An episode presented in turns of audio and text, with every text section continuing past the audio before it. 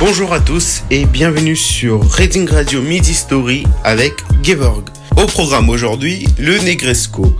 Construit sur euh, la célèbre baie des Anges en 1912 par Nierman pour le roumain Henri Negresco, ce palace de la belle époque demeure l'unique place musée de Nice.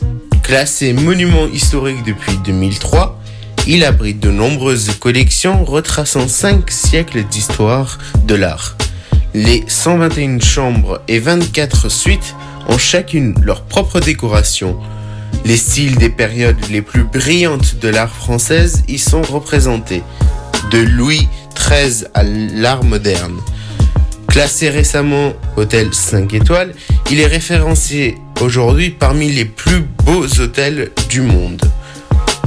Ce sera tout pour aujourd'hui. Je vous dis à la semaine prochaine sur Reading Radio Midi Story avec Gevor.